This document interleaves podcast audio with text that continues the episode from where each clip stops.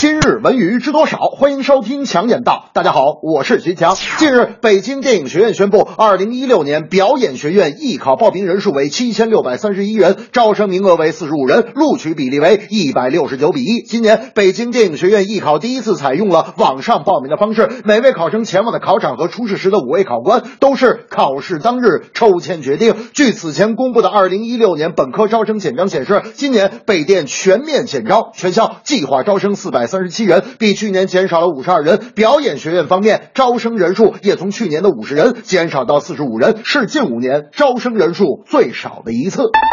有一个问题我们不能回避，就是影视专业虽然门槛低，但成才率更低，尤其是表演专业，人招多了，但毕业干这行的没几个。从某种意义上说，也是误人子弟。不如从招生环节就缩紧口子，让选拔更有针对性。又到年底艺考时，我想对参加艺考的大家说：考上的千万别觉得就是人生赢家，艺海无涯，这才刚刚开始；没考上的也别觉得人生无望，只要坚持理想，并且调整好心态，社会不会把你埋没。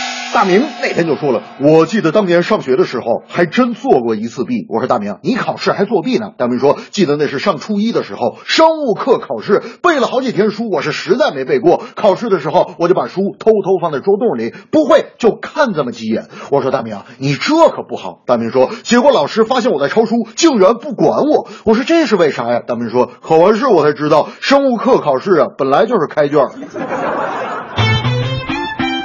近日，首届中国体育风云论坛在北京召开，中国足协常务副主席张健应邀出席。张健坦言，之前啊有记者问我，国家队成绩不好，足协还会不会下更大的力气？我的回答永远是：中国足球的落后是整体体系的落后，国家队只是最终的产品。如果全方位都有问题，那么这个终端产品一定是不好的。当大家问到规划球员问题时，张健认为，规划球员并非只为提高国家队水平，而应该看成和世界足球的融合。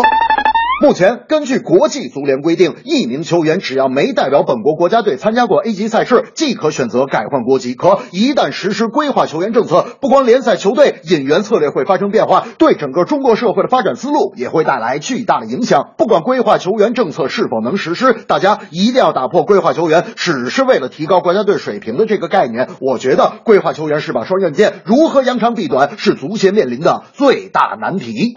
那天我跟大明一块去踢球，到了球场，我们俩赶紧坐下，把这个球衣呀、短裤啊、护腿板全都换上。换足球鞋的时候，我就跟大明说：“哎哎哎，大明，呃，要不这么着，你离我稍微远点。我告诉你啊，我上次踢球穿的那球袜呀没洗，我怕把这球袜拿出来，你这撒腿就跑。”大明听完这话，突然跟我说：“强子，其实你不如我。如果我把我踢球的袜子拿出来，你跑都跑不了。”这正是又到一年艺考时，缩减招生大趋势，规划球员成热点，基本原则要坚持。